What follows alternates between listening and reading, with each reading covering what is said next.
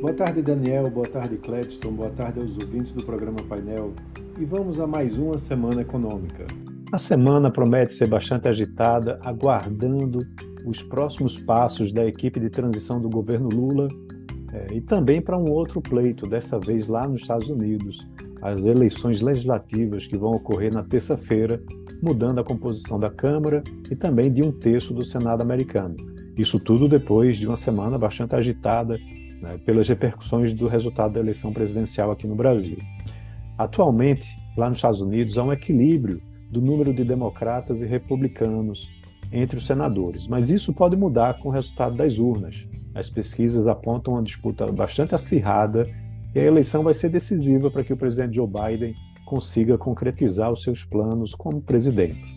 Lá nos Estados Unidos também teremos é, dados importantes de inflação e discursos né, de representantes do Federal Reserve, do Banco Central Americano, justamente uma semana depois dos juros terem subido lá em 75 pontos base. Na quinta-feira, saiu o índice de preço ao consumidor, o CPI, né, referente ao mês de outubro. A expectativa é de uma alta mensal de 0,7% e uma variação anual de 8%. Já na sexta, que é o feriado do dia, do dia dos Veteranos, os bancos estarão fechados, as negociações de títulos públicos serão interrompidas, mas as bolsas continuarão abertas. E por aqui, o principal destaque é a divulgação do IPCA referente ao mês de outubro. Né? O número vai ser divulgado na quinta-feira e a expectativa é de uma variação positiva né, de 0,47%, interrompendo a sequência de três meses seguidos de deflação combustíveis, eletricidade, telecomunicação devem ainda mostrar redução, mas alimentos, principalmente alimentação doméstica in natura, podem puxar para cima.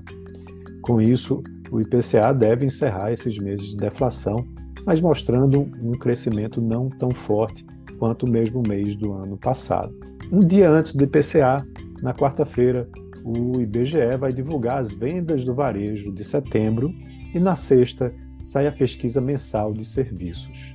Né? Com relação às vendas do varejo, deve ter um avanço é, pequeno, mas deve haver um avanço. No setor de serviços, que é bastante importante para a economia brasileira, há uma expectativa de elevação também de 0,3% na comparação mensal e de 8,1% na comparação anual, principalmente a parte de serviços às famílias, né, que deve acumular um crescimento anual de recuperação de 16%.